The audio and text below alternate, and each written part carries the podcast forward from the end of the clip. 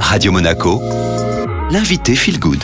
Radio Monaco et vous retrouvez Julie Dumoulin. Bonjour Julie. Bonjour Julia. Tu es avec nous hein, chaque lundi matin à 10h40 et midi 40 avec tes bons conseils, tes do it yourself. Et aujourd'hui, tu as des astuces naturelles pour, eh bien, tout simplement prendre soin de sa peau, de son visage avec des soins anti-âge. Effectivement. Alors, j'ai une astuce qui permet de faire un petit effet anti-âge sur le visage qui est assez simple en soi. Tout le monde peut le faire. On a besoin de ses mains et un petit peu d'huile. Donc, pour ce faire, je recommande d'utiliser l'huile d'argan puisque euh, elle est euh, non comédogène d'une part, donc elle va pas euh, créer de boutons. Et c'est une huile qui a largement fait ses preuves pour ses vertus nourrissantes et anti-âge grâce à ses pouvoirs antioxydants. Donc ça permet de prévenir l'apparition des rides et de lutter contre les radicaux libres. Donc on se huile les mains avec de l'huile d'argan et ensuite on active les ganglions lymphatiques, par exemple en bas du cou ou derrière le cou, et on fait des petites pressions comme ça euh, régulières. On peut en faire par 10 en bas du cou, derrière la nuque, on peut aussi se pincer le bas des joues et puis se masser au niveau des rides du lion. Euh, ça consiste en fait à activer un petit peu euh, la glande lymphatique